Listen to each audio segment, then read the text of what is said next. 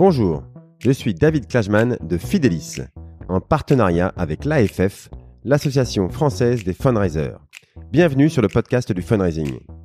Un programme où nous discutons avec ceux qui font le fundraising en France aujourd'hui pour découvrir comment les associations et fondations construisent des relations équilibrées, durables et à grande échelle avec leurs donateurs. Je reçois aujourd'hui Sandrine Goater, qui est avocate, spécialiste des questions concernant les associations et les fondations. Le droit et la fiscalité sont évidemment au cœur de la vie des associations. Euh, avec Sandrine, nous abordons quelques-unes des questions importantes de la création et de la vie des associations. Dans quel cas n'ai-je pas le droit d'émettre un reçu fiscal? Quel type d'impôt dois-je payer en fonction de l'activité de mon association? Euh, Comment choisir le bon statut pour mon organisation? Euh, Dois-je créer un fonds de dotation Quelle contrepartie ai-je droit euh, d'offrir à une entreprise mécène? Et euh, nous réfléchissons également à des sujets nouveaux comme l'émission des reçus fiscaux suite à des dons en crypto-monnaie. Le but est que chacun ait au sein des assos quelques réflexes sur comment interagir avec l'administration fiscale. Sans plus attendre, écoutons donc Sandrine Goater.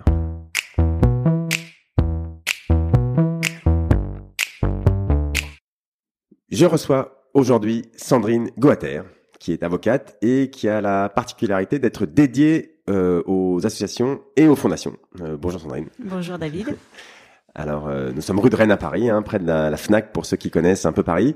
Euh, c'est pas très loin de, des locaux de Fidelis, de chez moi aussi, donc euh, ça va. C'était pas trop. Je suis pas trop dépaysé ici. Alors, Sandrine, on va parler d'un sujet que ben, j'ai pas encore abordé dans ce podcast, euh, qui sont voilà, les, les principales questions légales et fiscales qu'on se pose quand on gère une association ou une fondation. Euh, donc, euh, voilà, je suis très content de parler de ces sujets avec toi aujourd'hui. Euh, donc, le droit des assos, c'est vaste. Bien sûr, chaque cas est particulier. Voilà, on va essayer d'être d'être concret et, euh, et de prendre des exemples concrets que tu as rencontrés dans ton expérience euh, voilà récente. Euh, mais avant de d'aborder ces sujets, est-ce que Sandrine, tu pourrais te présenter s'il te plaît? Oui, bien sûr. Donc, euh, donc Sandrine Goater, je suis avocate, hein, euh, avocate par absorption. En fait, à la base, j'étais conseil fiscal et la profession de conseil a été, a été absorbée par les avocats. Euh, je viens de Bretagne. Ça- Rappelle-moi, ça c'était encore un moment, les, En 1991.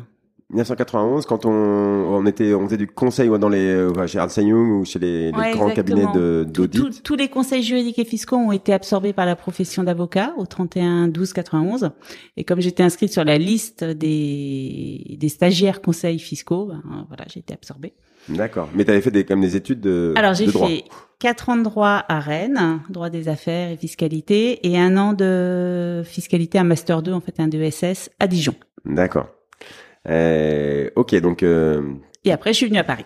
t'es venu à Paris et tu t'es retrouvée donc euh, avocate euh, dans les années 90. C'est ça, conseil fiscal, puis euh, avocate, puis euh, ouais, deux trois ans après, je suis par, enfin après avoir fini, je suis partie chez VVF, Oui. donc une association. Donc c'est village, vacances, Villa- famille. Exactement, village de vacances famille, et qui une association qui était non fiscalisée mais qui allait se fiscaliser et qui cherchait un responsable pour mettre en place tous ces, ben, ben, toute cette problématique fiscale. Donc là, je suis restée trois ans et c'est c'est là que j'ai mis le pied dans le monde associatif et que j'ai découvert euh, ben, tout ce pan en fait à la fois de la fiscalité associative, de la vie d'une association. Euh, Ça faisait quoi VVF Tu peux nous rappeler? Euh, ben, il gérait des, des villages de vacances. Euh, alors à la base, c'était des villages de vacances qui avaient été financés par la Caisse des dépôts et qui étaient, c'était vraiment du tourisme social. Et, et quand je suis arrivée, ben, de- tout ce tourisme avait un petit peu évolué, donc il y avait toujours un pan tourisme social qui restait, euh, bah, qui est resté non lucratif et associatif. Et puis il y avait des d'autres sites, donc il y avait quand même 130 sites euh, à l'époque, d'autres sites qui, qui répondaient plus à des, des critères euh, de type hôtelier. Et, et la problématique qui s'est posée, c'est que des hôteliers bretons ont déposé plainte contre euh, VVF et pour concurrence déloyale, puisque VVF ne payait pas d'impôts en tant qu'association. ah ouais, ça- Au début, ils accueillaient vraiment des gens qui ne pouvaient Ouais, pas payer des vacances, en gros. Ouais, c'est ça. Et vraiment. puis, au Ils étaient très mesure- subventionnés. Ouais. Et, et fur au et à- fur et à mesure, les choses ont un petit peu évolué. Et puis la population qui venait, bah, de toute façon, c'est l'évolution du tourisme général euh, en France. La population était était plus mixé et puis voilà les choses euh, et, puis d'autres concurrents ont pu euh, ont pu se développer. Le tourisme s'est développé de toute façon de manière très forte dans les années 60 70 etc et et donc euh, certains exploitants hôteliers ont porté plainte en considérant qu'il était anormal qu'une association ne paye pas d'impôts alors que en payait. Et et, et c'était la, la question des bah, de, de, de, la concurrence déloyale et des charges moins fortes qui étaient portées par une association. Ouais, qui pouvait du coup faire des, des proposer des prix plus intéressants selon eux, etc. Donc il y a eu ces plaintes, il y a eu euh, potentiellement des redressements fiscaux et en tout cas la nécessité de mettre cette euh, association aux normes par rapport à justement c'était l'époque euh, des, des, instructions de 98 et 99 où l'administration fiscale de manière plus général, s'est intéressé aux activités, enfin la fiscalité des associations. Et, et, et, a défini des critères qui s'appliquent toujours, hein, à savoir les critères de concurrence, de 4P, etc., dont on parlera peut-être. Donc voilà. Et donc moi, j'ai été pendant quatre ans ben, aux manettes fiscales de la, la, mise en place de cette fiscalité avec les différents métiers. Donc il fallait, ben, quand on met en place la fiscalité, il y a de la TVA, il y a de l'impôt sur les sociétés, il y avait de la taxe professionnelle. Il fallait travailler avec les commerciaux de, de VVF pour mettre euh, bah, en place tous les tous les nouveaux catalogues avec les problématiques de TVA, de pension, demi-pension. Enfin, c'était des choses qui étaient un peu techniques, très concrètes et surtout, euh, ce qui était très intéressant pour moi, qui en tant que juriste ou fiscaliste, c'est que la fiscalité, je, enfin, je découvrais que la fiscalité n'était pas le, le, le must, mais qu'elle devait absolument être euh, s'appliquer aux besoins des autres et que euh, c'était une réalité concrète forcément. Donc, euh, tu, l'avais dans les livres. À un moment, euh, ça change tout, quoi. La fiscalité, avoir bah, ça change tout parce que quand c'est inapplicable, mon truc est trop compliqué, etc. Bah, il faut, il, fallait l'adapter pour que et, les services informatiques et les commerciaux soient, que, que ça roule au niveau de l'entreprise de manière générale sans prendre trop de risques. Ah oui. Ok, ouais, c'était c'était concret et ça a changé l'entreprise. Du coup, à la fin, c'était elle, elle, est elle est devenue fiscalisée, ça. Ah mais c'est ça. L'association, on avait un top départ. il fallait que, alors je sais plus exactement, mais c'était un 1er janvier. Euh, il, il, fallait que tout soit mis en place à ce moment-là et donc il y avait la bascule de. Ouais. Voilà.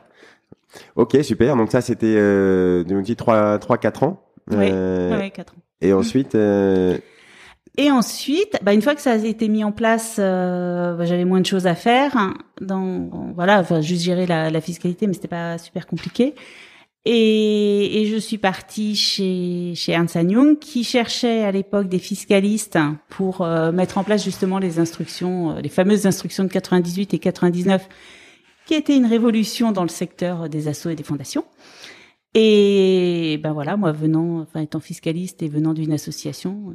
Là, c'était uniquement pareil pour travailler direct chez Ernst Young, c'était que pour les assos. Voilà. Et donc je, suis allée chez Ernst Young en me disant je vais pas rester trop longtemps parce que parce que c'était pas forcément une structure qui, qui, correspondait à ma façon de travailler, etc. Au bout du compte, j'y suis restée dix ans. Donc dans ah voilà dans dans le dans le secteur uniquement des associations, ils appelaient ça OSBL, donc organisme sans but lucratif.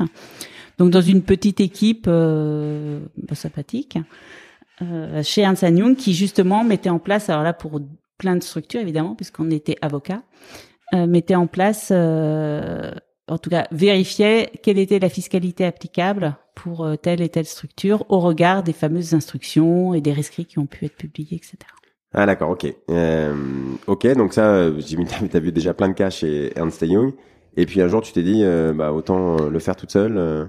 C'est ça, tout à fait. Au bout de dix ans, ben je me suis, enfin pour X raisons, j'ai pensé que c'était une bonne idée de, de partir m'installer et de faire euh, la même chose, mais à ma façon. Euh, donc un petit cabinet, euh, un petit cabinet individuel d'avocats, euh, toujours pour, enfin exclusivement dédié aux associations, aux fondations, aux fonds de dotation qui, qui pouvaient se créer. Donc là, on est fin 2010. et donc voilà, et donc je suis partie et ça s'est très bien passé. D'accord. Là, tu t'es euh, d'ailleurs euh, rapproché de l'AFF, non Parce que tu es une, euh, enfin depuis longtemps, hein, tu es une, c'est toi qui formes d'ailleurs la plupart des, des gens qui passent par l'AFF au droit et à la fiscalité. C'est ça? Alors, je suis pas la seule. pas la seule. non, non, il y a, il y a plusieurs personnes, mais moi, c'est vrai que je, je, bah, ça date même du temps de Ernst Young en fait, les formations AFF, et j'ai continué une fois que que je suis partie.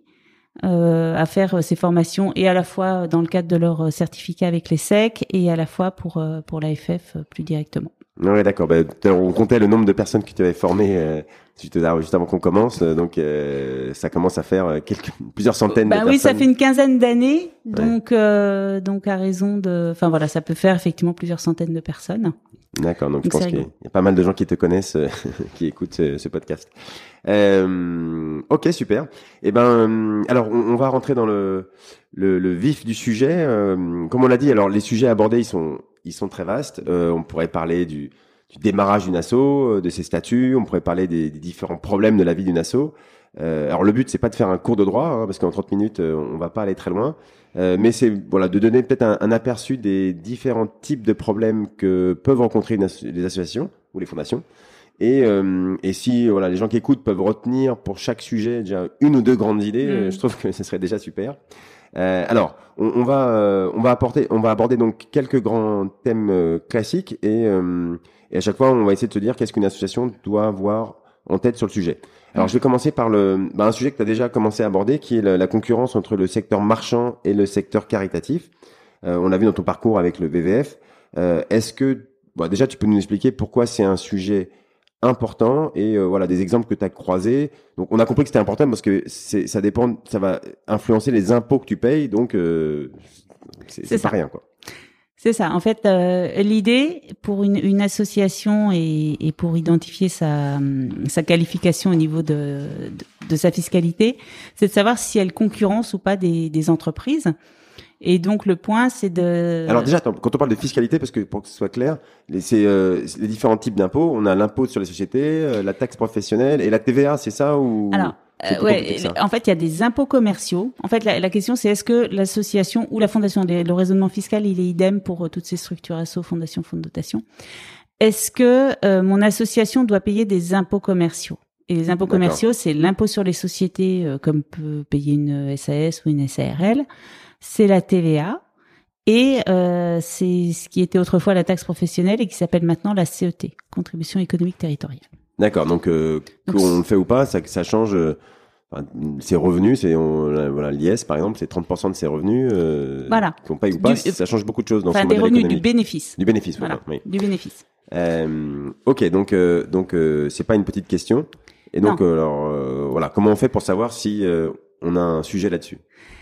Alors euh, l'idée, en fait, là, c'est vraiment très pragmatique. Enfin, la démarche voulue par l'administration fiscale est pragmatique. C'est est-ce qu'il y a une concurrence entre mon association et des entreprises? S'il n'y a pas de concurrence, il n'y a pas d'impôts commerciaux pour l'association. S'il y a une concurrence, euh, l'administration fiscale euh, demande qu'on regarde si le produit proposé par l'association est différent, si le public euh, auquel le produit s'adresse est, un, public particulier, si les prix sont différenciés, inférieurs ou modulés, et puis si la, la structure fait beaucoup ou pas de, de publicité. Et donc s'il y a une concurrence, mais que finalement les premiers critères sont différents, enfin euh, de, de ceux de, de l'entreprise, eh bien euh, la- l'association va échapper aux impôts commerciaux. Donc ça peut être euh, économique éventuellement, et surtout le fait d'échapper aux impôts commerciaux est un préalable euh, à, à la possibilité d'émettre des reçus fiscaux, de manière générale, parce que ça c'est des questions de droit, parfois il y a des exceptions, mais de manière générale, pour pouvoir émettre des reçus fiscaux dans un cadre mécénat, il faut être principalement non lucratif, donc non soumis aux impôts commerciaux. D'accord. Donc voilà, c'est deux sujets qui sont différents mais qui sont liés. On a compris. Voilà, Voilà. les deux gros sujets, c'est est-ce que je paye des impôts? Et deuxième sujet, c'est est-ce que j'ai le droit d'émettre un reçu fiscal? Sont, Ouais. euh, Souvent c'est ça. On, peut, moi- on- on peut, sur cette fois, euh, ne pas payer d'impôts, mais ne pas avoir le droit d'émettre un reçu fiscal. On va peut-être voir des exemples. Mhm. Mais euh, déjà, si je paye des impôts, c'est mort. je dois, En je peux pas émettre des oui. reçus fiscaux. C'est exactement ça. En principe, quand on paye des impôts commerciaux, on ne peut pas émettre de reçus fiscaux, mais il y a des exceptions. Typiquement, le spectacle vivant. Les structures, les associations de spectacle vivant, elles sont soumises aux impôts commerciaux parce que voilà. Et mais euh, par exception, il est prévu qu'elles peuvent émettre des reçus fiscaux si leur gestion est désintéressée. Donc ah, voilà. Ah d'accord, ok. Non, Mais ce sont des exceptions. Le principe à retenir, c'est si je suis, euh, je fonctionne comme une entreprise et je vends les mêmes produits ou les mêmes prestations de services, normalement, je peux pas avoir de, de mécénat. D'accord. Et là, on retrouve les, les 4 P qu'on apprend en école de commerce quand on, c'est la première leçon de, alors je sais jamais, prix, euh, produit, euh, publicité, Ouais. et je sais plus qui est le quatrième. Euh, donc c'est donc on, voilà, c'est, c'est on, on, se compare par rapport aux entreprises commerciales. Alors par exemple, prenons des cas voilà, des cas concrets, il y en a beaucoup, mais un, restaurant, on a souvent ça. Par exemple, mm. j'ouvre un restaurant et je veux insérer des jeunes dans mon via mon restaurant, euh, donc euh, peut-être des apprentis ou voilà des gens qui débutent dans le métier. Euh, je fais payer à la fin euh, quand même la note du restaurant. Mm. Est-ce que dans ces cas-là, euh, je, je, je, dois payer les impôts et est-ce que j'ai le droit d'émettre un reçu fiscal pour le montant payé par par les gens sur leur menu Alors, euh, alors là, ça va être euh, donc. Est-ce que vous allez payer des impôts euh, si si ça s'inscrit bien dans, le cadre d'un lycée hôtelier, etc., etc., et donc dans la formation initiale des jeunes, euh, il y aura pas forcément d'impôts. Après, pour ce qui est de, du mécénat sur sur, enfin.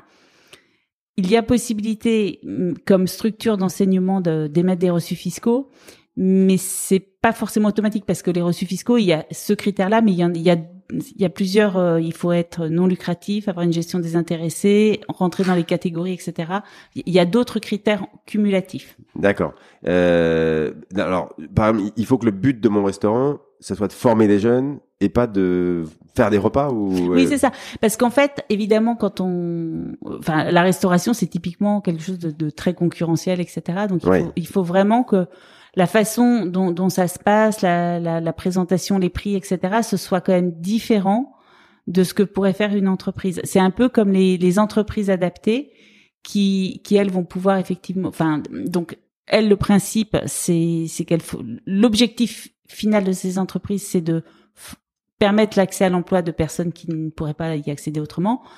Mais, mais par exemple, euh, dans le cadre de la restauration, on voit des, des entreprises qui font travailler des personnes handicapées euh, l'objectif c'est pas tant de vendre et de fournir de la restauration que de d'insérer. Donc là en fait euh, ce qui compte c'est l'objectif principal en fait. Ouais ouais. D'accord, d'accord. Et pareil pour la formation des lycées.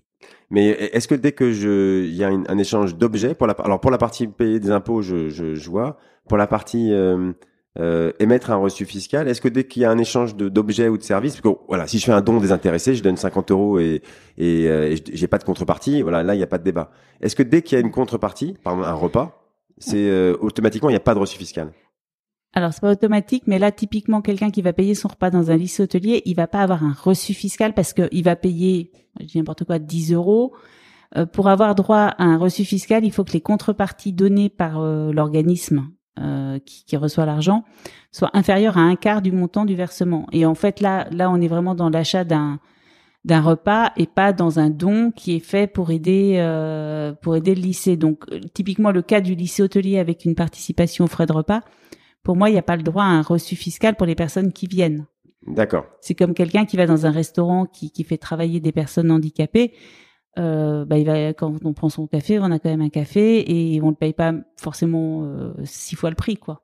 Ouais, ouais, d'accord. Euh, Donc euh, oui, ça, ça paraît, ça paraît. Est-ce qu'il y a des cas où parce que je sais pas si je, je vends des des bougies ou des sacs à sapin ou j'en sais rien, dès, dès qu'il y, y, a un objet physique, est-ce que c'est pareil C'est clairement il n'y a pas de contre, il y a pas de reçu fiscal ou En fait, il y a possibilité, mais il faut qu'il y ait une, une disproportion marquée entre le don donc la somme qui est versée par la personne euh, physique par exemple, et, euh, et la, le, donc le sac à sapin ou euh, les cartes postales, etc. Donc en gros, si on verse une somme à peu près équivalente à ce que vaut le produit, c'est pas un don, c'est un achat. Et, et, et, la disproportion marquée, elle s'apprécie dans un rapport de 1 à 4. Ça veut dire que euh, si on donne, euh, si, si l'association remet un bien qui vaut 1, il faut que l'argent qui est remis, donc le don, soit au moins égal à 4. Ah, d'accord. Donc c'est 25%. Et en plus, pour les personnes physiques, il y a une, une valeur absolue, enfin, bon, voilà, qui, qui, se rajoute, mais. Ouais, ouais, d'accord, ok. Donc c'est, c'est une règle euh, qui est assez clair, qui correspond voilà au fameux 75% ou 66% de déduction ouais, fiscale. C'est ça. Parce qu'en fait, quand quand quand quelqu'un vous fait un don, il a le droit. Donc, si c'est une personne physique, à une une réduction d'impôt, on va dire de 66%. Si en plus il a un cadeau en remerciement qui va jusqu'à un quart, donc 25%, on atteint euh, 80 11, si je me trompe pas, enfin 66 euh, plus 25, euh, enfin il faut quand même que la, personne ça lui ait coûté de l'argent, sinon c'est plus un don. Ouais ouais, bien sûr. Euh, d'accord, d'accord. Bah, c'est bien d'avoir ça en, en tête, cette disproportion marquée euh, entre le voilà, on la somme qu'on a payé. C'est ça. On a le droit de remercier ses mécènes, de leur faire des petits cadeaux, mais pas. Euh, faut vraiment que ça, enfin, que la personne s'appauvrisse en ayant donné, quoi. Ouais, ouais. Euh, ok, ok, ça, très bien, ça c'est c'est c'est clair. Euh, alors parfois c'est c'est c'est le secteur marchand qui qui investit un secteur où les associations existent. Euh, C'était le cas des EHPAD par exemple. Là, tu peux nous oui, alors ça, typiquement parce que la problématique de concurrence, euh, c'est vrai qu'au début j'ai parlé de VVF et on avait l'impression que VVF était venu un petit peu sur les plates-bandes des hôteliers, mais mais il y a, il y a des secteurs où euh, les choses se passent de manière tout à fait inverse et notamment euh, les les maisons de retraite, les EHPAD, etc.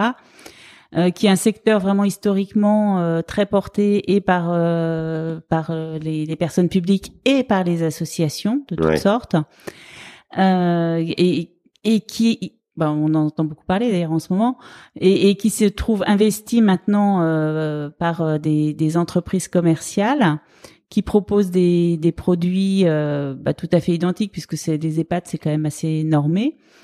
Euh, et, et, et, ces nouveaux arrivants sur le secteur euh, ben de, du, du, marché des maisons de retraite, qui était quand même plutôt associatif, je disais, et personnes publiques, ces nouveaux, nouveaux arrivants commerciaux ben, créent la concurrence qui n'existait pas ouais. et, et, et, déstabilisent la fiscalité applicable aux associations euh, dans, dans beaucoup d'endroits parce que euh, de fait, euh, comme ces entreprises s'installent à côté d'associations, ben, les associations se retrouvent à être en concurrence avec des entreprises et les prix et, et, les, et le produit ne sont pas forcément différenciés. Alors bon, euh, ça, ça, dépend des maisons de retraite commerciales, mais parfois c'est quand même, ça peut être assez proche et ça ne suffit pas. Et du coup, ces associations qui étaient non fiscalisées et qui jusqu'ici pouvaient émettre des reçus fiscaux dans le cadre du mécénat, bah, se retrouvent euh, fiscalisées et ne pouvant plus émettre de reçus fiscaux.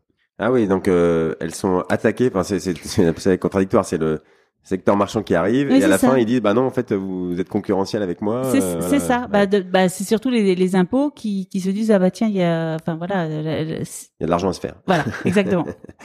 D'accord d'accord oui euh, donc oui c'est là où où l'État doit dire clairement euh, vous avez le droit vous entreprise enfin doit différencier les choses doit pouvoir dire peut-être aux entreprises marchandes vous n'avez pas le droit d'aller sur tel secteur euh, voilà, bah, de toute façon, c'est un peu la question aussi du moment sur ces secteurs-là. Oui, Jusqu'où les entreprises marchandes peuvent investir le secteur avec Voilà, on enregistre en février 2022 où euh, il y a Orpea qui est dans les dans les euh, collimateurs de, depuis deux trois mois maintenant euh, et, et, donc effectivement la, la, cette, cette question de est-ce que c'est mieux fait dans le secteur marchand, moins bien fait euh, Voilà, c'est mm. évidemment une autre question. Là, ça c'est c'est pas trop le sujet du jour, mais euh, en tout cas, ça, ça touche à la fiscalité aussi. C'est ça. Euh, ok, alors ah, il y a le principe du du pas vu pas pris. Est-ce que tu peux nous nous demander ce que, enfin, nous expliquer un petit peu ce que ce que c'est, parce que je sais que c'est aussi quelque chose qui est, qui est important. Alors tout à fait. Moi, je suis très souvent confrontée à des questions d'associations et de fondations qui me disent, bah alors je voudrais faire ça. Vous en pensez quoi? Fiscalement, ça donne quoi?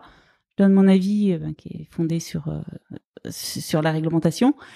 Et, et très souvent, euh, je m'entends dire, ben oui, mais un tel le fait, telle association le fait, donc pourquoi moi je ne pourrais pas, etc. Et effectivement, en gros, on peut faire ce qu'on veut. Le tout, c'est de pas se faire prendre. Donc, donc c'est pas parce que des des d'autres associations font des choses qui peuvent être limites d'un point de vue et juridique et fiscal que que c'est justifié et que ça ça fait que ça crée une règle de droit en fait. Euh... Ouais ouais. Ça, ça, ça il faut se méfier de cette phrase. Euh, ah, il y a tel autre assaut qui fait pareil. Ça, c'est un truc que tu as entendu 2000, 10 000 fois. Mais dix 10 000 fois pour plein plein de choses, que ce soit des, des problématiques de, de produits partage, pour que ce, ce soit des pro problématiques de, euh, de, de, de, produits au moment de Noël, que ce soit des cartes postales, euh, des, des sacs à sapin, etc. Il y a aussi une question qui se pose, c'est que certaines structures ont des rescrits fiscaux. Donc rescrit, c'est le fait d'aller voir l'administration fiscale et lui demander son avis, qui qu'on peut lui opposer après. Donc c'est une prise de position individuelle. Et certaines structures ont pu obtenir des positions favorables en négociant euh, à une époque ou euh, voilà ou avec un, un service particulier. Euh, et ces, ces positions, elles ne valent que pour elles, et c'est pas parce que eux sont couverts, et déjà on n'est même pas tout le temps sûr que les, les, autres qui font des choses sont, sont couverts. C'est pas parce que eux sont couverts que ça vaut pour tout le secteur. C'est public ça, les rescrits fiscaux Certains sont publiés. Ouais. Et donc ils ne sont pas nominatifs dans ce cas-là. Et puis ceux dont je vous parle là, ils sont nominatifs. Donc euh, Donc c'est pas public. non, c'est pas euh, public. C'est vraiment la carte secrète. Ah oui, donc et l'asso n'a pas vraiment intérêt à communiquer dessus. euh. Non, en général, ils communiquent pas. Ouais. Euh, D'accord. Donc, euh, donc c'est une indication de savoir que d'autres assos euh, font ci, font ça. C'est une indication, mais c'est pas une règle de droit. C'est ça. Et puis certains prennent des risques. Enfin, certains ne se posent pas de questions. Ils avancent. Certains euh, se posent des questions et jugent le risque. Et les risques sont sont variables en fonction des structures, de toute façon. Donc euh, donc voilà. Enfin, moi je pars du principe que c'est pas parce que euh, certains le font. Typiquement, il y a aussi les ventes aux enchères où euh, certains émettent des reçus fiscaux pour les enchérisseurs. Moi, je suis plutôt pas pas d'accord Ah oui. avec ça. Oui, ou les, ou tombolas, c'est le même, même sujet, quoi. Les tombolas, Ouais. euh, les dîners de gala, il y a tout plein de choses qui se font comme ça et qui où, il y a quand même des règles à respecter. C'est pas parce que beaucoup ou certains euh, ne respectent pas que.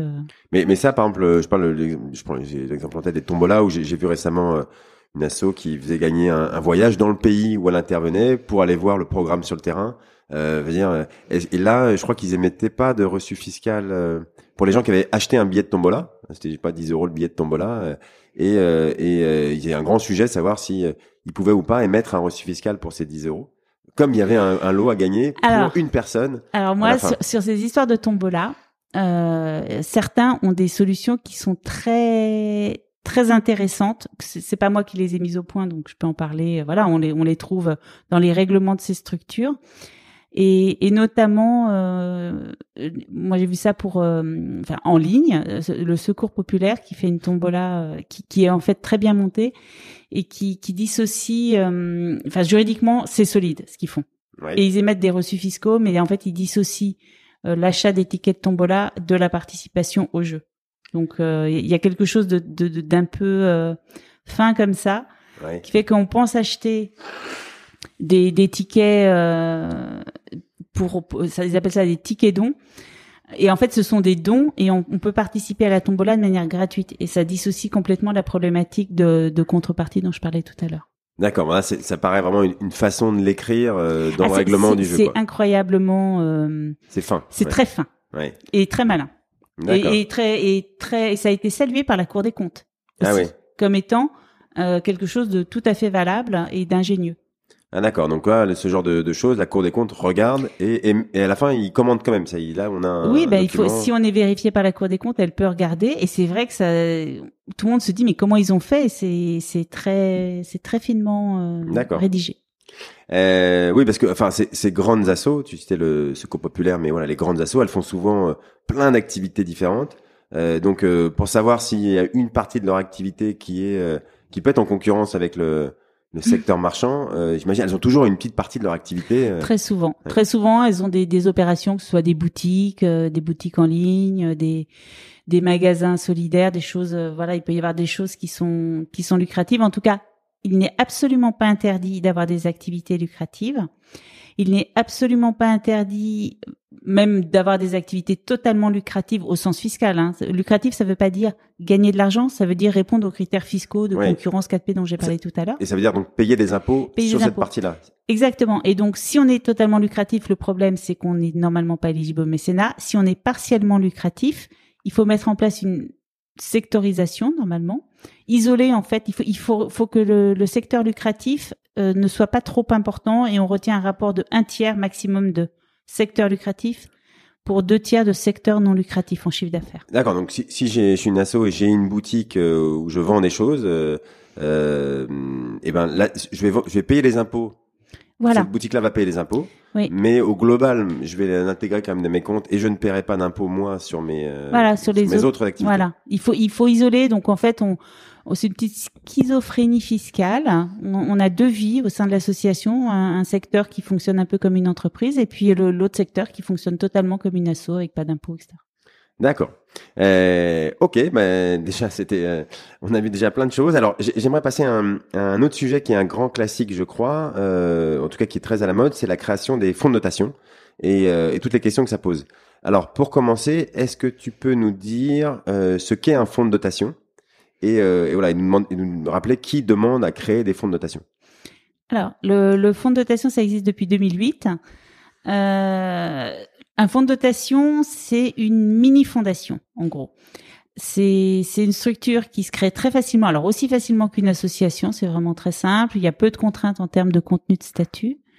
Euh, il n'y a pas, comme une fondation, il y a absence totale d'assemblée générale. Il y a un conseil d'administration.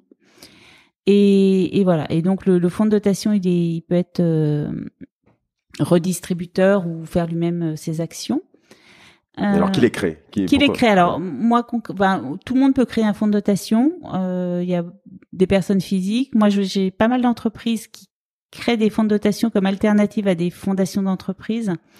Parce que le fonds de dotation peut avoir une durée indéterminée. Il a surtout la capacité, contrairement aux fondations d'entreprise, de, faire des appels publics à la générosité, alors que la fondation d'entreprise, elle est très cantonnée euh, en termes de, de collecte. C'est vraiment dans le, le, microcosme des entreprises fondatrices et, et pas du tout vis-à-vis des tiers. Ah, donc si je suis une entreprise et que je veux mettre moi de l'argent, mais je veux aussi euh, aller chercher de l'argent ailleurs, c'est il faut que je crée une, euh, un fonds de dotation et pas une fondation. C'est ça. Alors le, le point, c'est que le fonds de dotation n'a pas le droit de s'appeler fondation alors que la fondation d'entreprise a le droit de s'appeler fondation. Donc euh, ça, ça, joue aussi en termes euh, d'image. D'accord.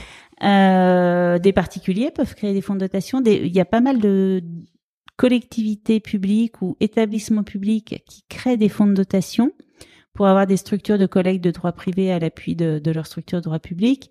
Ce qu'il faut savoir, un des gros inconvénients du fonds de dotation, c'est qu'il ne peut pas toucher de subventions ou recevoir de moyens d'entités publiques. ah, d'accord. Donc voilà, il faut que de toute façon l'entité publique euh, fasse apporter par d'autres euh, la dotation, parce qu'il y a quand même une petite dotation minimale obligatoire de 15 000 euros pour un fonds de dotation. Donc ça veut dire un apport. Mais beaucoup moins que pour une fondation. Là, c'est un... Ah bah, une fondation RUP, reconnue d'utilité publique, là, c'est 1,5 million de dotation. Donc on n'est plus du tout sur les mêmes échelles. Bien sûr. Et la fondation reconnue d'utilité publique, c'est une magnifique structure qui a beaucoup beaucoup d'avantages juridiques et fiscaux, mais qui est très très contrainte euh, en termes de fonctionnement. La gouverne, en gros, les fondateurs n'ont jamais la main sur la gouvernance. Donc, euh, quand on crée une fondation reconnue d'utilité publique, on sait d'ores et déjà qu'on ne pourra pas décider de tout. Ah oui, d'accord. Euh, ok, alors après, globalement, on va parler de pas mal de structures. On, on, la, la, question, c'est bah, dans comment je choisis ma structure? Euh, je sais que c'est une question très vaste. On finira peut-être par ça tout à l'heure, parce que comme on aura vu, euh, on aura parlé des différents types de structures et, euh, et on essaiera d'en faire un cas vaguement général à la mm. toute fin. je sais qu'il y a beaucoup de contrôles fiscaux en ce moment sur ces fonds de notation, non?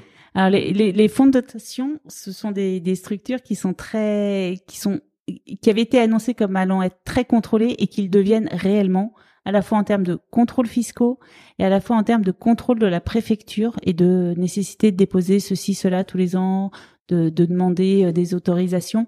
Donc c'est une structure qui, qui est dotée de beaucoup de liberté, en gros, mais qui dit liberté dit responsabilité et en France dit contrôle de, de l'utilisation qu'on a faite de cette liberté. D'accord. Et du coup, un, contrôle, ça veut dire on reçoit une lettre un jour qui dit, euh, bah, on vient, euh, il y a des contrôleurs fiscaux qui débarquent chez vous et qui viennent euh, regarder vos comptes et vous poser des questions.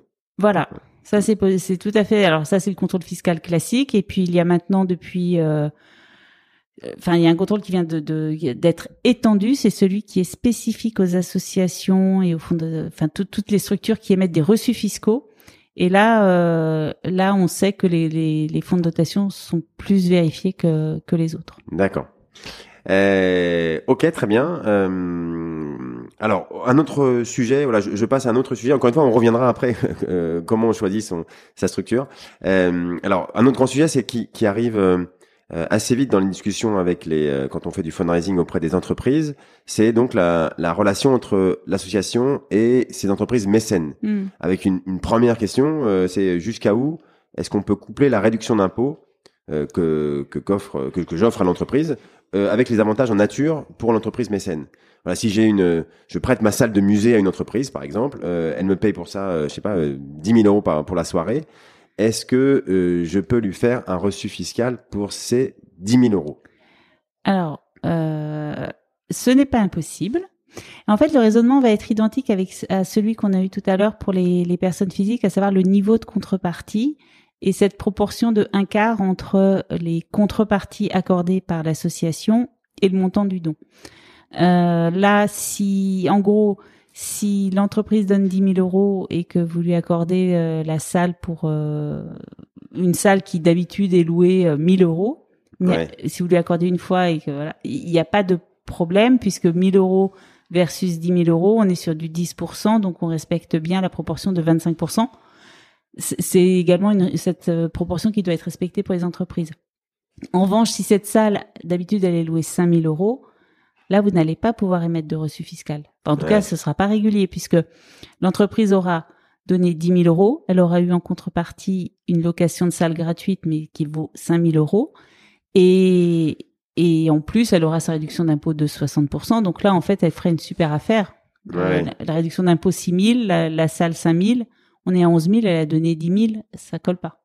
Ouais, bien sûr. Alors après, euh, ouais, j'imagine que c'est dans le, diable et dans les détails toujours. toujours. Euh, je pourrais toujours euh, louer une fois à une entreprise à, à 100 euros. Je dis voilà, ça coûte 100 euros pour la soirée. Alors après, tout dépend si vous avez un prix catalogue de la location de la salle. Ah, si la salle est louée d'habitude, vous allez avoir du mal à dire bah là c'est 100 euros pour vous. Enfin, en gros, s'il y a un prix, il y a un prix. Si en revanche il n'y a pas de prix habituel de location de la salle, ben vous allez voir le prix de revient de cette location. Euh, donc, donc, là, ça peut être autre chose. D'accord. Donc tout, tout va être, et c'est justement les dernières précisions qui ont été apportées par euh, l'administration fiscale, comment on évalue les contreparties qui sont accordées par les associations, les fondations aux entreprises. D'accord, d'accord, ok. En, retenant toujours ce principe du un quart euh, par rapport au prix catalogue ou, On peut remercier, mais il ne doit pas y avoir de, de concordance entre les valeurs, sinon c'est plus du don. Ouais. Euh, ok, c'est que toi tu fais beaucoup de, beaucoup de relecture de conventions de mécénat, c'est ça? C'est une partie importante de ton activité ou enfin c'est une... ouais pas mal parce que parce qu'en fait c'est vrai que les, les entreprises souvent elles, elles, veulent la réduction d'impôts mais elles sont aussi euh, elles ont tendance c'est c'est leur mode de fonctionnement à vouloir euh, pas mal de contreparties et, et en fait euh, il faut leur faire comprendre que que si elles ont trop de contreparties c'est plus du mécénat donc il y a plus de réduction d'impôts. En gros c'est des choix. D'accord. Et du coup euh, ouais, l'assaut te, te, vient te voir peut-être avec l'entreprise avec la, la, convention de mécénat entre les mains. Alors parfois c'est ça. Soit c'est l'entreprise qui fournit sa convention de mécénat c'est pas toujours une bonne idée parce que certaines entreprises euh, prennent leur convention de prestation de service et changent le mot prestataire par euh, association et, et, du coup ça colle pas dans l'état d'esprit. Euh, le, le, plus souvent, euh, moi je conseille aux associations, aux fondations d'avoir leur jeu de convention type puisque c'est elles qui reçoivent le mécénat, elles savent ce qu'elles veulent faire, ce qu'elles peuvent donner, etc. en termes d'image. Et, et c'est et tout de suite on est dans dans la bonne philosophie de convention. Donc c'est beaucoup mieux de proposer ces conventions D'accord. Que, que d'attendre que l'entreprise, euh, surtout que les entreprises, euh, on a autant, euh, si c'est les entreprises qui fournissent leurs conventions, on aura autant de conventions à relire que de d'entreprises qui financent et c'est quand même plus intéressant de pour l'assaut d'avoir oui oui c'est vrai qu'il y a un sujet sur qui apporte la convention est-ce que c'est l'association ou est-ce que c'est l'entreprise? Euh, vaut mieux pour l'association c'est mieux d'avoir la sienne vraiment euh, ouais vraiment et du coup mais pour ça il, il faut faire l'effort de, de de faire un de la faire une fois bien. Oui, tout à fait. Tout à fait. Et puis c'est des conventions. Euh, on a du mécénat en nature, en numéraire, donc le truc classique. Euh, l'entreprise vous donne de l'argent, mais il peut y avoir du mécénat en nature, en compétences, etc. Donc là, c'est juste des petites clauses à, modifier, mais la, trame générale, elle est totalement identique. Euh, dans, voilà, on a une convention et puis on la, duplique en, numéraire, nature, compétence. Ouais, ok. Non, mais ça c'est aussi une chose à retenir, c'est euh, faites l'effort d'en avoir une. Euh, parce que alors peut-être les grosses entreprises, enfin si vous avez un, un, mécène qui a la sienne, il va vous dire ah ben non moi je préfère prendre la mienne. Oui, ça, mais, ça euh, on n'est pas à l'abri, mais euh, au moins et puis et puis même je trouve ça c'est plus pro d'arriver avec ces outils juridiques et de dire bah nous de toute façon on y a pensé, on sait que c'est bon, tout colle et voilà, je l'ai, je l'ai fait tamponner par un avocat, donc euh, personne n'ira vous embêter vous oui, entreprise. Oui, ou pas tamponner par un avocat. Le tout c'est d'en avoir et enfin voilà, ça peut être tamponné, mais. Euh... Ok, ok. Alors, bah, d'ailleurs, il y, a une autre euh, facette des euh, des assos, du monde des assos, c'est les, les, fusions ou les réorganisations des, des groupements associatifs. Là, on pense que, enfin, je sais pas, moi, j'imaginais ça dans le monde commercial des entreprises, mais ça existe aussi dans le monde associatif. Oui. Euh, voilà, donc il y, a des assos, quoi. Comment on dit, qui se rachètent entre elles ou je sais pas si on dit ça. Ah non, on se rachète pas. Non, c'est pas. Non, non, c'est pas d'histoire d'argent. C'est on, on, se rapproche et, et donc on, on fusionne. Là, les, les textes euh, il y a des textes fiscaux qui, qui garantissent la fiscalité de ces opérations. Euh, juridiquement, c'est aussi encadré, c'est très faisable maintenant de, de, de, fusionner ou de se transformer, etc. Euh... Dans quel cas ça peut être intéressant, par exemple? Tu as un exemple de alors justement, euh, c'est vrai que les associations de tourisme, je, je connais bien, il y a ça et, l'enseignement supérieur, c'est deux types de, de secteurs où moi je vois pas mal de, de rapprochements. Les associations de tourisme, c'est parce que Beaucoup sont créés après la guerre et euh, les bénévoles qui s'en occupaient ont vieilli, etc. Et c'est souvent les rapprochements, ça, c'est très souvent lié à des, des gouvernances qui, qui, ont vieilli et qui ne savent plus euh, comment assurer la pérennité du projet, sachant qu'ils ont de l'immobilier, etc. Et ils se rapprochent d'autres associations pour faire porter leur projet euh, dans voilà, c'est un village de vacances géré par une association qui va être absorbé par euh, une plus grosse association de tourisme. Ah oui. Voilà. Et donc, euh, donc là, il n'y a pas de, de problématique d'argent. Souvent, euh, il faut que, que l'association qui absorbe se donne des contreparties euh, aux membres de, enfin, mais, des contreparties qui sont morales, etc. Donc, il va y avoir des places au conseil d'administration de la, la ah nouvelle association, etc., etc. Et, et, en tout cas, ça permet de, de, de faire porter par d'autres euh, le projet euh, bah, qui tenait à cœur euh, des membres de cette association. Pareil dans l'enseignement supérieur, on se retrouve avec des fondations qui qui, qui étaient à l'appui d'écoles et puis les pouvoirs publics décident que tel est qu'il y a des regroupements d'universités, d'écoles, etc., des, des pôles et de fait, euh, bah, là où on avait euh, trois fondations, bah, il faut qui portaient, euh, qui étaient à l'appui de trois écoles. Les trois écoles ayant fusionné, il n'y a pas de sens que les trois ah fondations demeurent. Et du coup, hop, on, enfin hop. Non, justement, c'est un peu plus compliqué que ça. Mais, mais voilà, il, faut regrouper les, les structures. D'accord, oui, moi, euh, voilà, c'est deux exemples euh, concrets. Oui, j'imagine pareil, deux entreprises qui fusionnent et qui ont chacun leur fondation d'entreprise. Euh, mm. Bah, on va pas garder deux fondations différentes parce que ça. On n'optimise pas. C'est ça. Mais les fondations d'entreprise, elles ont une durée déterminée. Ah oui. Donc, on se dit que on peut attendre qu'elles s'éteignent. oui. Au pire, on, on, dissout, etc. Et mais comme elles ont une durée déterminée, souvent, elles ont, enfin, il est rare qu'elles aient des salariés, qu'elles aient, ce sont des structures temporaires théoriquement. Ouais. Donc. Euh, D'accord. Est-ce combien de temps il y a une fondation d'entreprise? Dire de bêtises. Euh, cinq ans. Cinq ans, oui. Et c'est renouvelable, hein. Ouais, Bien sûr. Euh, ok, très bien. Alors je je, je, je, saute à un autre sujet. Euh, euh tout est un peu lié, mais euh, il y a le, le, secteur de la fiscalité pour les grands donateurs, parce que le don des, des, grands donateurs est souvent plus compliqué qu'un qu'un simple chèque. Hein, si si on veut optimiser l'argent que qu'on reçoit, il faut des fois même rentrer dans la vie privé du donateur, hein, comprendre ses relations euh, avec ses enfants ou ses différentes entreprises. Mm. Euh, alors la question juste là-dessus, c'est est-ce qu'il faut être expert dessus euh, en, sur la, la, fiscalité? Il faut rentrer dans le détail de ces entreprises ou alors non, pas vraiment. Il n'y a pas besoin de d'être un expert? Bah, je pense que toutes ces personnes, enfin ces grands donateurs, euh, généralement, ils ont leurs conseils, que ce soit des banques ou des conseils fiscaux, etc qui, qui les aide dans, dans la détermination du schéma, schéma fiscal optimum. Après, euh, je, je, pense que c'est c'est pas aux associations et aux fondations d'être le, le, conseil en optimisation fiscale euh, des mécènes. Ce qu'il faut, c'est pouvoir leur garantir l'éligibilité de la structure euh, aux incitations fiscales mécénat, euh, donc, si par exemple les grands mécènes veulent être euh, bénéficier de la réduction euh, sur l'impôt sur la fortune, bah, il faut être éligible évidemment. Ouais. après, ben il faut quand même il y a, y a, des problématiques de souvent avec ces, ces personnes de donation temporaire d'usufruit ou de choses comme ça. Donc ça, il faut le comprendre, mais mais je pense pas qu'il y a à l'expliquer aux grands mécènes qui sont déjà au courant de. Ouais, ouais, mais il faut pouvoir leur en parler, quoi. Il faut, enfin, quand ils nous en parlent, il faut pas euh, les regarder avec un air hébété. il faut quand même euh, avoir le même vocabulaire qu'eux, même si c'est plutôt eux qui vont arriver avec la solution. Enfin, eux et leur. C'est exactement ça. Il faut comprendre leurs problématiques, mais mais je suis pas très sûr que ce soit à l'association ou à la fondation d'être force de proposition sur euh, ouais, parce que sur un schéma optimum. Un métier, quoi. Voilà. Ouais. Euh, ok, alors, euh, alors euh, voilà, il y a un, sujet qui, on, qui, qui, qui juste après, c'est les legs, euh, parce que ces grands donateurs, ils peuvent aussi faire des legs. Donc, pareil, est-ce qu'il y a des grandes lignes à retenir sur le, le sujet? Bon, voilà, on connaît la réserve héréditaire. Le, et, est-ce enfin, qu'est-ce qu'il faut comme, comme structure d'ailleurs pour ne pas payer de, de frais de succession?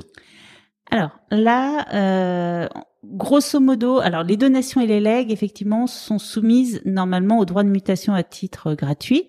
Donc c'est les comme enfin les droits de donation, les droits de succession, etc. Euh, ce qui n'est pas le cas des dons manuels. Quand on verse euh, à, n'importe quel assaut euh, de l'argent en faisant un chèque, c'est du don manuel, il n'y a pas de taxation.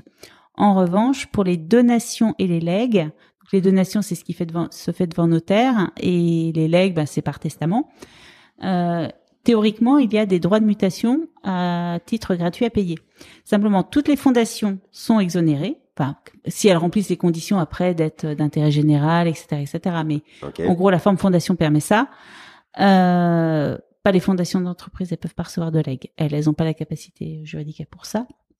En revanche, euh, les fonds de dotation, théoriquement aussi, ils sont exonérés de droits de mutation. Ça, c'est une raison de monter des fonds de dotation. Ça peut voilà. d'ailleurs juste pour ça, non euh, Tout à fait. Il y a des associations qui créent des fonds de dotation euh, pour porter le, bah justement cette politique de, de, libéralité par décès, etc.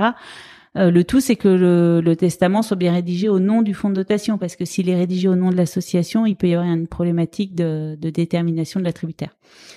Et donc voilà, les associations reconnues d'utilité publique, elles sont exonérées également de droits de mutation. Donc ça veut dire que quand euh, quelqu'un vous laisse 100, ben vous, vous encaisserez 100 et que le Trésor public n'aura rien perçu. Voilà. Ouais. Alors que les associations loi 1901 euh, ne sont que rarement, alors elles peuvent l'être, mais ne sont que rarement exonérées de droits de mutation à titre gratuit. Euh, pour pouvoir être exonérée, il faut qu'elle soit de bienfaisance, d'assistance ou euh, dédiée à la recherche. Sinon, elle paye des droits, des droits qui sont équivalents à 60%.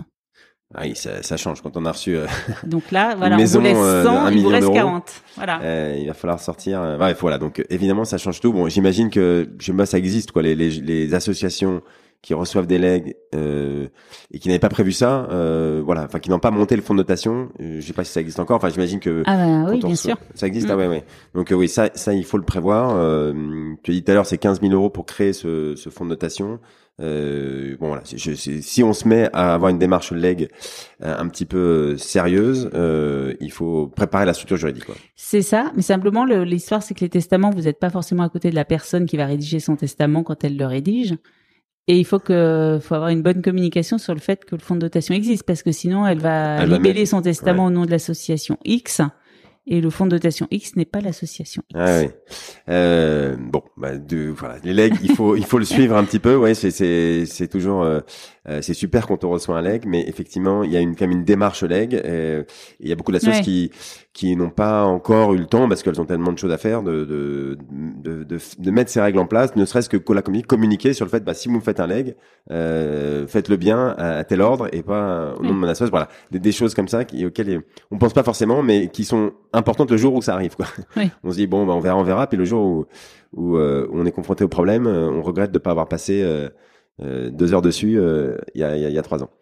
euh, par contre, tu fais pas le, tu, le, tu, le leg lui-même, la gestion du leg euh, donc après le décès, l'interprétation du testament par exemple, ça, c'est un, tu, tu fais pas ça ou tu fais? Non, alors de toute façon, les legs c'est souvent les notaires qui, qui gèrent et après il peut y avoir des contentieux d'interprétation de testament. Euh, non, moi je fais pas ça du tout, mais euh, mais d'autres le font très bien. Ouais, d'accord, ok. Non, c'est c'est encore un autre un autre sujet. Ouais, c'est souvent mm. du contentieux. Oui, c'est ça. Euh, Ok, alors euh, euh, pareil, hein, je, je, je, continue, mais je, je saute, saute, un peu du, du coq à l'âne, mais euh, mais euh, j'ai encore deux trois autres sujets que je voulais où, où je voulais avoir deux grandes deux, trois grandes notions. Alors moi, il y en a un qui est un de mes sujets 2022, qui est un de mes mes grands espoirs de collègues pour 2022 et les années suivantes. je crois que j'en ai déjà parlé dans le podcast, mais et je vais en parler de plus en plus souvent. c'est les dons en, crypto-monnaie, en Bitcoin par exemple. Alors, euh, est-ce que ça c'est un sujet que tu connais un petit peu ou c'est vraiment trop nouveau? Euh, Voilà, une des premières questions, c'est est-ce que j'ai le droit d'émettre un reçu fiscal si j'ai reçu un don euh, en Bitcoin? Alors, c'est un sujet sur lequel j'ai déjà été interrogé plusieurs fois, qui est effectivement d'actualité. Au-delà de, avant de répondre à la question du reçu fiscal, pour accepter des, des cryptodons, il faut vraiment que ce soit une politique bien définie en conseil d'administration, euh, avec des choix de, de, de plateformes, de portefeuilles, etc., qui sont bien encadrés, puisque, enfin, voilà, pendant un temps, en tout cas, TrackFin considérait que c'était quand même euh, des, il y avait des risques élevés de détournement. Donc, euh, donc partant de là, si les choses sont bien cadrées juridiquement, etc. Tra- Tracfin, c'est l'organisme étatique qui gère justement les, les, les dons obscurs, les dons, Ouais. euh, l'argent, euh, le, le blanchiment d'argent, les dons au terrorisme, etc. C'est ça. ouais. Et, euh, et donc sur la problématique du, du reçu fiscal, longtemps on a considéré que que ce n'était pas possible parce qu'en fait le, déjà il y avait une, un problème d'anonymat au niveau des, des dons qui venaient de, de ces plateformes. Et puis il s'agissait de, dons en nature dont euh, l'évaluation n'était pas euh, totalement garantie, etc. Donc, euh, donc ce qu'on peut voir là, je, enfin, je, regardais un petit peu pour. donc l'UNICEF par exemple n'é- n'émettait pas de, de reçu fiscal. En revanche, euh, Asmae par exemple propose d'émettre un reçu fiscal si on en fait la demande préalable avant même. En gros, il faut les contacter en disant je vais vous donner des un crypto don. Euh, et, et, et eux, ils le transforment très vite en, en monnaie et enfin en monnaie en numéraire et c'est sur la base de, de la du prix auquel ils auront vendu que sera émis le reçu fiscal. Ouais, ok. Ah, donc eux, ils, ils, euh, ils émettent un reçu. Alors moi, Ouais. moi, je, je c'est un sujet que je, je regarde de près. D'ailleurs, une petite aparté. euh, je, je, je lance euh, avec une association euh, pilote euh, la première collecte. Enfin, il y en a déjà. L'UNICEF l'a fait il y a deux trois ans euh, au niveau groupe euh, et mais c'était porté par la France. Euh, euh, Asmae, tu vois, sûrement, il y en a peut-être deux trois qui le font. Moi, je, je savais même pas. avait le SAMU social aussi qui l'a fait. D'accord, il y en a deux, trois. Alors après, ils l'ont fait. euh, enfin, c'est quelque chose qui va se développer. Moi, je, je, je, je, je le fais avec une association dans, dans, dans deux semaines. Là, donc, on va nous communiquer un peu massivement, j'espère dessus, parce qu'il y a une communauté des des, euh, des, des gens qui ont des cryptos. Maintenant, il y a plus, il y a plus de gens qui ont des cryptos maintenant que de gens qui ont des, euh, des, des actions. Euh, on a dépassé. Il y a plus de 5 millions de personnes qui ont des dons en crypto, enfin qui ont de la crypto-monnaie. Euh, aux États-Unis, euh, le- les dons en crypto-monnaie sont passés de 5 millions en 2020 à 100 millions en 2021. Donc ça, ça, ça, ça a été euh, multiplié par euh, combien? Par par 20 en, une année et c'est que euh, le début. Bref, donc voilà, il y a plein de, de signaux qui montrent que c'est quelque chose qui va progresser fortement.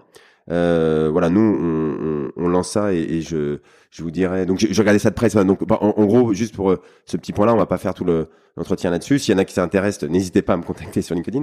Mais euh, mais euh, bah, on, on- effectivement, on convertit tout de suite le jour où l'assaut reçoit le don. Euh, il reçoit je sais pas, un bitcoin, euh, il faut convertir tout de suite. Enfin, c'est ce que font euh, 99% des associations. Elles font pas de, de, de, de, de- euh, voilà, elles, elles espèrent pas que le, ça va monter ou descendre. Non, elles convertissent en euros Mm. le jour même, Mm. euh, et donc elles émettent un reçu fiscal. Enfin, on peut émettre un reçu fiscal. C'est comme une action qu'on a reçue. Bah, ça vaut quoi le prix d'une action? Bah, ça vaut le, le, le cours du jour, quoi. Ouais. Donc c'est pareil pour un bitcoin. Il y a un cours du jour. Euh, donc on a le droit du coup d'émettre un reçu fiscal. Enfin, D'après moi, hein. d'après moi, on a le droit d'émettre parce que c'est comme, euh, encore une fois, on suit la même chose que pour une action. C'est bien un don. Il n'y a pas de contrepartie. euh, donc, euh, on émet un, un reçu fiscal du montant en euros euh, du jour. Moi, ça me paraît tout à fait logique. Euh, Mm. Mais il n'y a pas de texte encore qui le dit Non, c'est ça. parce que, bah, parce que en gros, sur la sur les dons en crypto, enfin sur la crypto, on en est déjà à savoir combien je vais payer d'impôts. Il y a eu pas mal de travaux parlementaires là-dessus sur combien je paye d'impôts quand je fais du trading. C'est très compliqué parce que si euh, j'ai acheté à temps, j'ai revendu une partie, j'en ai gardé une partie, je voilà, je l'ai tradé à une autre crypto-monnaie, etc. C'est compliqué de savoir combien je paye d'impôts. Donc il y a déjà plein de textes qui encadrent cette partie-là. Alors après, de savoir si j'ai fait un don, alors ils en sont pas encore là, le législateur, mais comme souvent, ils s'adaptent après dans tous ces phénomènes nouveaux. Bon, bah, il faut faire ce qui est le plus logique. Moi, c'est ce que j'ai compris. Et c'est très logique de faire un reçu fiscal du montant du jour. Et ensuite, le législateur, une fois que c'est, il y a déjà des cas, euh, que c'est en place, il, il met le nez dedans et il se dit, bon, euh, qu'est-ce qui est logique? Ah oui, bon, ils font ça, c'est logique, quoi. De toute façon, il n'y a pas besoin de textes fiscaux qui déterminent. Ça sécurise, mais ou pas d'ailleurs, mais euh, on peut parfaitement, euh, du moment que- que c'est sécurisé au niveau de l'identité de la personne et au niveau de la valeur du don, Ouais. tel que tu le, le présentes, je vois pas pourquoi il y aurait, il y aurait un, un problème. Ah ouais. Alors, si l'identité, c'est un autre sujet, mais, mais effectivement, le, la, la personne peut décider de rester anonyme au niveau de la SOS, parce qu'en gros, elle veut pas être relancée, elle veut pas que son, son nom circule, etc. Elle veut, elle veut rester anonyme au niveau de la SOS. Par contre, au niveau de la plateforme intermédiaire, là, elle est, elle est bien référencée, donc on sait qui c'est, on peut le prouver, etc. Ça, c'est tout à fait possible de, d'allier les deux. Ok, mais quel nom sur le reçu fiscal? Ah bah c'est non, c'est son nom. Si elle veut un reçu fiscal, là, elle On doit donner son nom. Ah oui, c'est pas euh, son pseudo euh, Voilà. Facebook, Non, hein, ça, on est d'accord. Forcément, il doit y avoir une, une garantie sur le nom. Ah oui, son nom et même l'adresse, non Je pense Ah que oui, oui, oui. bah, toutes les Voilà. le nom, l'adresse, etc. Mm. Mais ça, euh, bon, encore une fois, je veux pas. Euh, parce qu'il me lance dessus, je suis parti pendant une heure. Mais euh, mais mais m- quand on ouvre un wallet, les, les, les plateformes intermédiaires, euh, euh, les, ça s'appelle les exchanges, eux, ils font euh, des procédures pour vous connaître, pour euh, qui sont très poussées maintenant, parce Oui, que oui. c'est très sécurisé ces, ces plateformes et, et on peut pas être anonyme en fait. Mm. Euh, en tout cas, pas sur les monnaies traditionnelles, Bitcoin, Ethereum, etc. Mm. C'est c'est des choses très euh, voilà, ou- qui, qui ont beaucoup changé euh, depuis euh, depuis quelques années. Mais il y a encore des, des fantasmes qui restent. euh, bon bref, encore une fois, Non, mais allez. c'est bien je- parler. non, non, mais je pense que c'est un sujet important des des prochaines années. Euh, donc euh, voilà. Et moi C'est surtout qui qu'il y a un potentiel de don Ah est oui. énorme. Tout à fait, tout à fait, euh, tout à fait. Je vais pas te démentir là-dessus. Alors, je, alors, je- j'en viens à, à une, des, une des dernières questions parce que je vois que le, on peut, euh, on peut encore euh, y passer beaucoup de temps, mais je, je le savais, donc je, j'essaie d'aller vite sur les dernières questions. Alors, quand la question de tout à l'heure, c'est, je débute mon activité associative, comment je choisis ma structure Euh, on a vu association, fonds de notation, euh, fondation, je- les- toutes les termes sont, il y, a, il, y a, il y a plein de subtilités. Pourquoi une structure plutôt qu'une autre?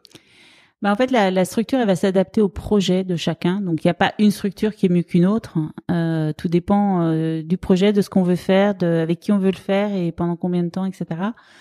En gros, une association, il y a toujours une assemblée générale. C'est un regroupement de personnes. Il va y avoir au moins deux personnes. Donc, si on est seul pour faire un projet, déjà, on va pas faire une association. Euh, et, et voilà. Donc, c'est- plus une structure qui est qui est créée autour de, de personnes et, et qui va porter un projet.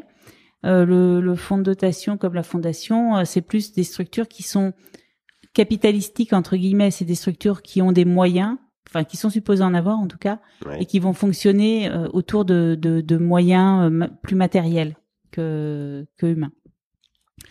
Donc voilà. Après, euh, vraiment tout va dépendre de si on veut une structure qui est pérenne, si on veut une structure qui est agile en termes de gouvernance, si on veut avoir la main, si si on veut euh, qu'elle soit démocratique ou pas démocratique. Le type de don qu'on va recevoir peut-être aussi ou Exactement. Si on veut absolument recevoir les dons IFI, ben euh, il va pas y avoir euh, un fonds de dotation ne reçoit pas des fonds, des dons euh, qui donnent droit à la réduction impôt IFI, une asso non plus normalement. Donc euh, donc voilà. Euh, donc, donc, en fait, c'est vraiment le, choix de la structure. Il va se faire euh, une fois que vous avez bien monté votre projet et ce projet associatif et ce projet d'intérêt général. Ok, ok, voilà. Donc bon, comme souvent, il n'y a pas une réponse toute faite, sinon euh, vous tout le monde serait déjà au courant. Non, mais c'est souvent ça. Sinon, euh, bah, euh, Non, mais c'est voilà, plus fin, Vous voilà. déjà. Voilà, c'est fin. Il faut définir son projet, mais il faut quand même. Il y a quelques grandes questions, euh, comme voilà, combien on est à, à- à vouloir porter le projet. Oui. Est-ce qu'on est tout seul ou est-ce qu'on est on est on est 20, on est 10 000 Mm. euh, Comme tu dis, combien de temps va durer le projet? Est-ce que je vais mettre un million d'euros tout de suite et puis après je mets plus rien? Non, mais c'est Euh, ça. ouais. Est-ce qu'on veut une application des pouvoirs publics ou pas, que ce soit en termes Ouais. financiers, en termes de gouvernance, etc.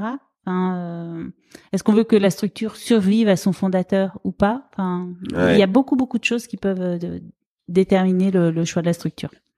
Ok, euh, très bien. Eh ben, c'est, c'est, euh, je pense que c'est, c'est une, voilà, c'est une réponse auquel je m'attendais, mais, mais c'est toujours bien de le dire et c'est bien de montrer les différentes questions qu'il faut avoir en tête. Alors, pour finir, euh, une question qui peut être pareil, un peu générale, mais, mais euh, qui est importante aussi dans les mentalités qu'on a euh, quand on réfléchit à tout ça. C'est, au final, c'est quoi la bonne attitude à avoir vis-à-vis de l'administration fiscale? Euh, Est-ce qu'il faut Mhm. prendre les devants? Est-ce qu'il faut aller leur poser plein de questions? Ou au contraire, il faut il faut aller les, les voir uniquement qu'on a bien travaillé son dossier et que euh, on leur dit bah c'est comme ça que je veux, je veux, je veux faire et pas autrement? Voilà, c'est quoi la l'attitude qu'on doit enfin qu'on doit avoir en tête? En fait, quand on, on, on se dit je vais aller voir l'administration fiscale, on ouvre une porte. Donc il faut il faut être préparé à ce qu'on peut trouver, sachant qu'on ne sait jamais euh, quelle, quelle va être la réponse. Donc surtout ne pas pousser. Enfin, mo- moi je déconseille d'aller euh, naïvement voir l'administration euh, juste en levant le doigt et pour avoir un avis comme ça en passant. Il faut toujours bien préparer ses questions, son dossier. Euh, quand on, veut notamment savoir si on est euh, soumis aux impôts commerciaux ou éligible aux incitations fiscales mécénat, parce que le, point c'est que quand on pose la question, généralement on a une réponse. Et, quand on a une réponse, si elle va dans le sens bah, qui nous arrange, c'est parfait parce qu'on peut l'opposer aux services fiscaux et voilà, c'est c'est quelque chose qui est très sécurisant. En revanche, si la réponse est négative, euh, c'est le début des problèmes parce que parce qu'en gros, euh, on, on peut la contester, mais c'est devant le quasiment le même service, enfin l'échelon du dessus, mais c'est toujours la même chose. Et, et si ça reste négatif, Ça peut remettre en cause le projet lui-même quoi. Ah, ça, re- ben, Ouais. euh, le- oui, c'est ça. On Ça peut remet. plus émettre du tout de reçus fiscaux, sauf à se mettre aux normes par rapport à ce que l'administration a pu demander, parce que parfois c'est juste parce qu'il vous manque une clause dans les statuts qu'elle dit ah non mais alors vous êtes tout est parfait, euh, sauf que euh, j'ai l'impression que vous êtes plutôt cercle restreint parce que ceci. euh, parce que vous n'avez pas mis la clause comme quoi le conseil d'administration, les membres du conseil d'administration étaient bénévoles, ou euh, vous n'avez pas mis la clause en fin de, de statut disant qu'il n'y avait aucune attribution possible de l'actif net en cas de dissolution euh, aux membres. Ouais, je crois que tu as eu un cas comme ça, une, une asso dans le secteur de la santé, une petite asso qui, qui, qui avait une cause, voilà, qui aidait les familles d'enfants euh, atteints de maladies rares, C'est ça. euh, où donc il n'y avait pas de débat sur. euh, Non, mais il y avait aucun débat. et juste leur statut. euh, Enfin, moi, ils sont venus me voir après. Euh, juste leur, leur- ils avaient cette réponse négative. Ils disaient mais on comprend pas parce que pourtant on a l'impression qu'on fait les choses bien, etc. Et il leur manquait deux clauses dans leur statut pour être euh, pour être d'équerre par rapport aux attentes des services fiscaux qui en fait euh, prennent leur liste, et ils, ils, ils cochent les cases, oui, non, oui, non. Il suffit qu'il y ait un non et ils disent non. ah. Donc là, il manquait deux clauses. Donc en gros, dans ce cas-là, ben j'aurais dit ben on va modifier vos statuts. Même si des fois ça n'a pas de sens. Ah non, mais là, parce qu'il il leur disait, vous êtes cercle restreint parce que vous êtes composé que de trois membres. Mais en fait, la notion de cercle restreint, euh, donc qui s'oppose à la notion d'intérêt général, c'est pas le nombre de personnes qui composent la structure, c'est à qui est destinée la structure. Et donc là-dessus, moi, ce que je leur ai dit, c'est que la, demande était, euh, était excessive, mais qu'en gros, ça servait à rien de discuter parce que euh, ça allait prendre des années et que globalement, bah, les enfants, ils étaient malades, c'est maintenant qu'ils avaient besoin d'argent, etc. Et donc il fallait avancer. Donc on a ouvert les statuts en disant bah peu euh, enfin là il y, avait des agréments mais on pouvait avoir d'autres membres etc. Bah, résultat, euh, trois mois plus tard, on avait la réponse positive disant parfait, vous avez fait comme on vous a dit et, et voilà. Ouais. Donc c'est un peu c'est bête et méchant, mais parfois faut on peut tempérer et ça, coûte rien là pour le coup. Ok, ouais. Et donc, euh, comme tu dis, euh, il faut quand même mm, ne pas y aller la fleur au fusil quand tu vas voir l'administration fiscale. Il faut, euh, il, il faut être, euh, avoir bien compris euh, et leur, leur dire ce qu'on va faire et voilà, pas, pas, pas leur poser, pas être trop ouvert, quoi. Sinon, euh, on peut perdre Bah, trois mois comme. Ah euh, ben voilà, et après, ça, après ça dépend parce qu'en fait, c'est étonnant dans ce pays, mais on pose la même question à un service à Paris ou à un service à Lyon, un service fiscal, on peut avoir des réponses différentes. Donc oui, vous, vous n'êtes pas à l'abri de tomber sur un, un inspecteur des impôts très sympa qui va vous répondre et qui va vous, vous donner des réponses très positives. euh, ouais. mais on voit aussi euh, plus généralement des inspecteurs qui, qui sont frileux et qui, enfin, qui peuvent être frileux et qui appliquent euh, la doctrine euh, à la lettre. Ouais, ok. Donc en gros, il faut quand on leur pose des questions, faut les poser dans leur vocabulaire et en, enfin, de mon point de vue, en induisant euh, déjà dans la question le- la réponse qu'on veut voir. euh. Oui, et même ouais, de la façon dont on pose la Ah oui, question, eux-mêmes ils se rendent compte que vous avez bossé, peut-être que vous avez été aidé par un avocat, donc ils vont être plus, euh, ils vont faire attention à leurs réponses un peu plus. oui, que- alors après, les avocats, moi j'ai tendance à penser qu'il faut pas trop les sortir avec les services fiscaux, enfin, ah oui, parce que ça peut créer la, méfi- la méfiance. la méfiance, ah ouais, ok. Mais bon, bon voilà, donc il y a une façon de formuler, Voilà. montrer qu'on connaît sans montrer qu'on a fait appel à un avocat. Bon bref, ça tu connais bien, Mhm. euh, donc euh, tu dois avoir le bon vocabulaire. Euh, ok super, bon on arrive au, au, au terme de, de, de l'entretien. Euh, bon une, une des questions traditionnelles que que je pose, c'est ouais comment toi tu continues à progresser dans dans ton métier euh, pour mieux connaître l'évolution du droit ou même les associations de façon générale? Qu'est-ce que tu qu'est-ce que tu t'es fixé comme routine? Alors c'est vrai que, ben, en tant que juriste fiscaliste, il y a quand même euh, toute cette euh, information qu'il faut suivre, information fiscale, etc., juridique. Euh, les, moi, je fais partie de, de, de groupes, par exemple à l'AFF, où euh, il y a des réunions qui qui permettent de, de, de bah, d'échanger en fait sur euh, les bonnes pratiques, etc. Moi, j'a- j'apprends beaucoup de mes clients aussi. Ouais. Euh, et puis et puis en échangeant, euh, bah, après je lis, je, je lis beaucoup, même euh, tout ce qui est euh, les blogs, les Tu te consacres un, peu de temps tous les tous les jours, toutes les semaines ou non c'est toutes pas les semaines. tout- Mm. tout- un moment dans ta journée, Ouais. tu, tu te fixes le vendredi matin, je sais pas, tu Oui, c'est ça. ah ouais c'est ça. en plus. Bah, écoute, d'accord, tu t'es tu, quoi, tu t'es une heure, deux heures. c'est deux heures. Ah ouais, Mm. deux heures le vendredi matin, tu dis là, je lis euh, LinkedIn. euh, Plutôt le vendredi après-midi. Ah ouais, avant le week-end pour préparer le, voilà, voilà. le week-end, d'accord.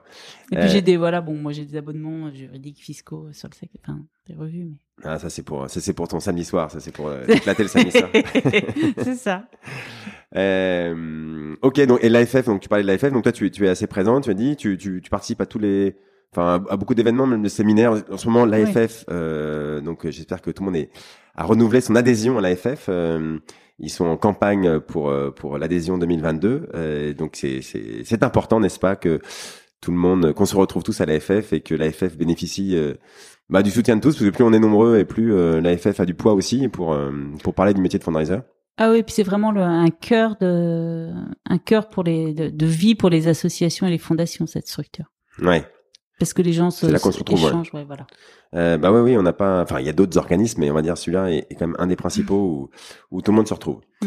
Euh, ok, super. Bon, bah Sandrine, euh, euh merci beaucoup. Merci David. Euh, bon, on a vu que c'est un sujet où bah, il faut bien connaître les textes, mais il faut euh, aussi, ou peut-être surtout, connaître l'esprit des textes, hein, l'esprit de la loi, n'est-ce pas C'est pas moi qui ai inventé ça. Euh, et ça, bah, à un moment, je, je pense que rien ne vaut l'expérience. Euh, et donc, euh, c'est là où, il faut pas hésiter à se faire aider hein, sur ces sujets euh, juridiques. on a vu qu'une petite erreur, la création de son assaut, par exemple, bah, ça, ça va vous compliquer la vie longtemps. Donc, bah, il y a des moments clés comme ça dans la vie d'une asso où ça vaut le coup de poser, lever un peu le stylo et mm. d'aller demander à des gens qui savent. Enfin, c'est mon avis. si on peut le faire, il faut le faire. Euh, en tout cas, bah, je crois que tu as rendu ça très clair. Euh, je sais que c'est pas évident parce que sans, en plus t'as pas le droit de trop de citer tes, tes clients parce que c'est toujours compliqué dans le domaine du droit. Tu t'en es très bien sorti, je pense. Euh, voilà, on a vu des cas concrets euh, et donc c'était pas on a, mes clients. On a trouvé le bon compromis. voilà. Bon, en tout cas, merci encore Sandrine et à très bientôt. À bientôt.